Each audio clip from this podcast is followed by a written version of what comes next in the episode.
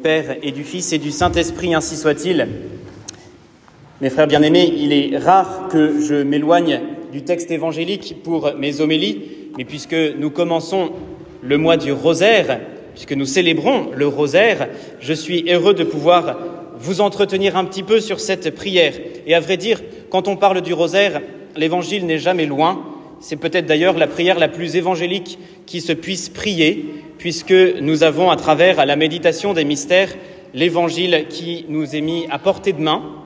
C'est une prière qui est particulièrement euh, affectionnée par les plus grands saints. C'est une prière que l'on voit euh, finalement euh, priée par ceux qui ont été les plus proches de Jésus et les plus proches de Marie. Mais il faut reconnaître aussi que ce n'est pas forcément la prière que certains d'entre nous ont soit l'habitude, soit l'envie de prier. Certains la trouvent un peu rébarbative, certains euh, la trouvent peut-être un peu trop, comment dire, euh, un peu trop longue, un petit peu trop répétitive. Et j'entends souvent ces critiques, si on peut, on peut dire cela comme ça.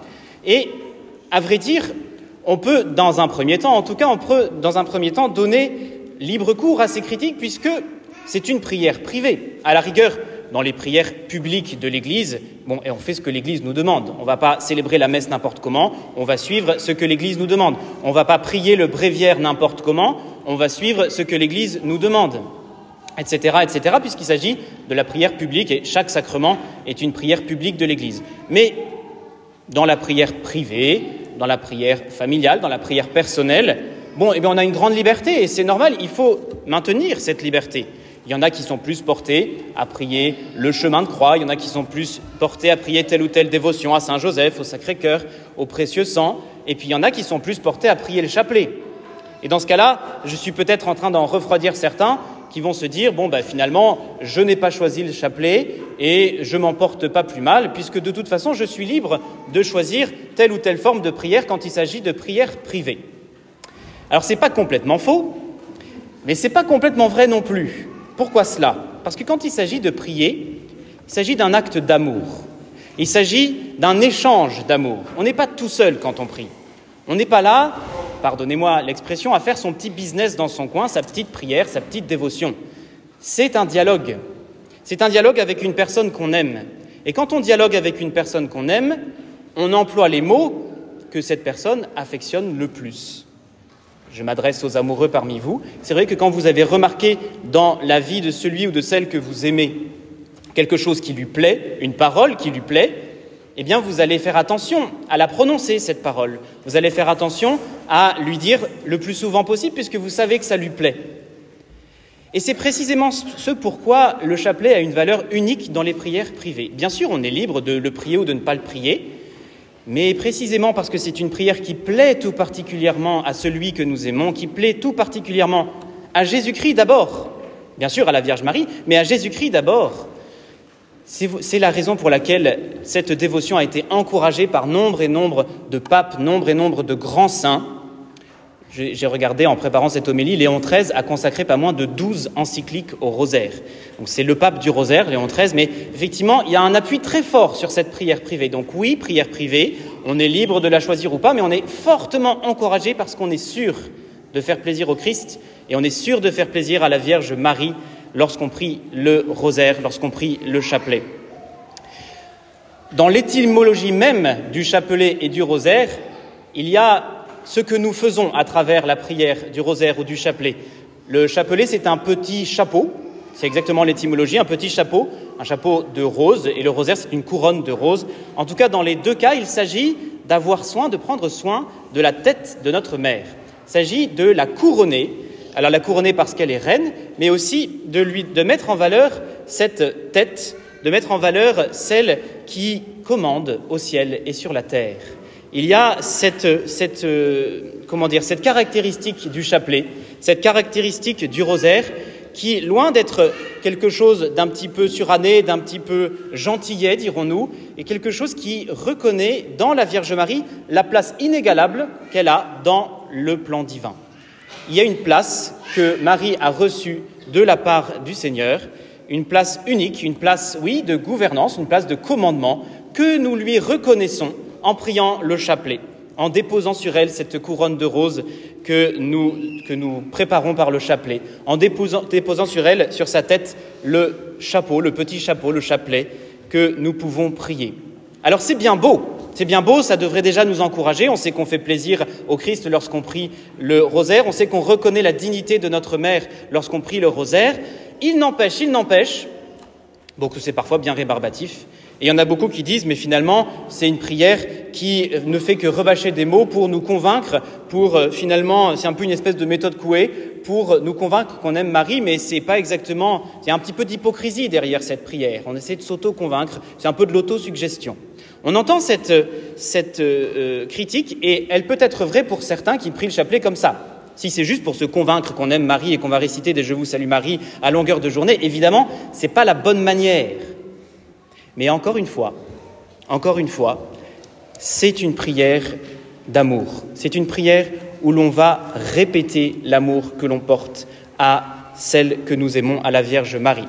Et là, je pense que, messieurs, vous pouvez pas me contredire. Si vous dites je t'aime une fois à votre femme, vous savez très bien que c'est insuffisant. Vous savez très bien que l'amour se dit et se redit à longueur de journée.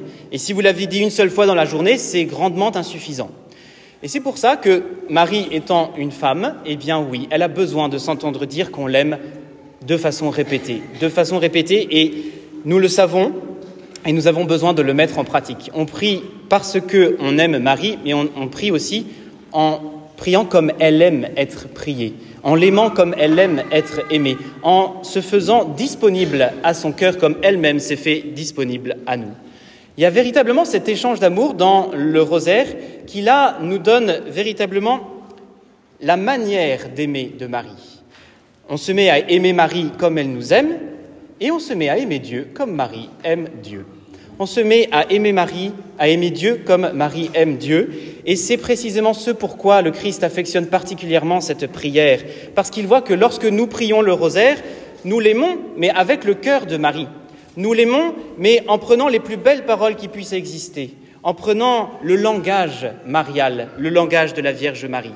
Voilà pourquoi cette prière est importante et voilà, pourquoi tant de papes et tant de grands saints ont décidé de la prier pour se sanctifier et aussi pour sanctifier le monde. Alors, si nous étions peut-être un peu euh, découragés parce que nous n'arrivons pas à prier notre chapelet, parce que c'est dur, parce que notre chapelet fait plus de distraction que de méditation sur l'Évangile, nous avons au moins ce réconfort-là, cette, consolation-là, que même si notre esprit divague, eh nos paroles et notre cœur sont attachés à aimer Dieu comme Marie l'aime. Nous nous mettons à prier comme Marie prie, nous nous mettons à aimer comme Marie aime, et à vrai dire, il n'y a pas de plus grand amour que celui de Marie. Il n'y a pas de cœur plus disponible à Dieu que celui de Marie. Et si petit à petit nous laissons le chapelet quotidien informer notre âme, la transformer, eh bien, nous nous mettrons à aimer comme Marie aime, et plus seulement Dieu, mais aussi notre prochain. Nous allons porter sur notre prochain le regard que Marie porte sur lui. Même le prochain, allez, qui n'est pas très très facile à aimer, celui qu'on aurait tendance à, ne pas trop aimer parce qu'il est difficile, parce qu'il a un, mauvais, un sale caractère, un mauvais tempérament, puisque Marie est venue prendre sa place dans notre cœur, prendre sa place dans notre quotidien à travers cette prière du chapelet, nous nous mettons à l'aimer parce que Marie l'aime aussi. Alors, nous avons besoin de comprendre cela, nous avons besoin de comprendre que malgré les difficultés de cette prière qui peut paraître rébarbative, nous faisons l'œuvre de Dieu et nous avons, on va dire, un pouvoir un peu miraculeux, même pas qu'un peu d'ailleurs. Il y a beaucoup, beaucoup d'histoires de miracles qui sont obtenus par le chapelet. Il y en a des très anciennes, il y en a des très récentes. Et je voudrais vous raconter cette histoire, oui, qui tient du miracle. C'était il y a quelques années un prêtre qui était aumônier d'étudiants et qui euh, euh, priait, enfin qui prononçait une homélie sur le rosaire, qui prononçait une homélie sur le chapelet. Et puis il essayait un petit peu de motiver ses troupes, ses étudiants, en disant mais normalement dans votre emploi du temps vous devriez être capable non seulement de prier le chapelet, donc cinq dizaines, mais le rosaire tout entier voilà, 15 dizaines. Et il y avait eu une, espèce de, remous dans l'assistance. Les, étudiants avaient dit, bon, il exagère un petit peu. Et puis il y avait une étudiante qui s'était même pas laissée faire À la fin de la messe, elle était allée voir ce prêtre dans la sacristie. Il lui avait dit, Monsieur l'abbé, mais vous imaginez pas les emplois du temps qu'on peut avoir en tant qu'étudiant? Vous imaginez pas euh, ce que vous nous demandez? C'est complètement irréalisable de prier le rosaire. Franchement, vous nous, vous nous demandez l'impossible. Et ce prêtre ne s'est pas laissé démonter. Ce prêtre ne s'est pas laissé démonter, il avait dit ce qu'il avait à dire. Bien sûr, c'était tombé dans certaines oreilles qui n'allaient pas mettre en pratique ce qu'il avait dit, mais voilà, ceux, en l'occurrence celles qui avaient réagi le plus, finalement, c'est celles qui se sentaient peut-être le plus concernées. Parce que non seulement elle s'est mise à prier son chapelet, puis elle s'est mise à prier son rosaire, puis finalement elle a discerné une vocation, et aujourd'hui cette jeune fille est devenue, devenue religieuse, et je le sais, elle prie son rosaire tous les jours. Donc vous voyez, même si parfois on est un peu démuni, on se, on se dit j'y arriverai jamais à prier mon rosaire, alors vous ne deviendrez pas tous religieux ou religieuses, c'est entendu, mais il y a une possibilité pour que le chapelet prenne sa place dans votre quotidien. Il y a une possibilité pour que le rosaire, oui, pourquoi pas, prenne sa place dans votre quotidien. Et plus le chapelet, plus le rosaire auront pris leur place dans votre quotidien, plus c'est la Vierge Marie qui aura pris sa place dans votre quotidien. Plus elle vous apprendra à regarder Dieu et à regarder les autres comme elle les regarde. Plus elle vous apprendra à aimer Dieu et à aimer les autres comme elle les aime. Et c'est au fond la plus belle histoire qui puisse vous arriver. Aimer Dieu et le prochain comme Marie les aime, ainsi soit-il.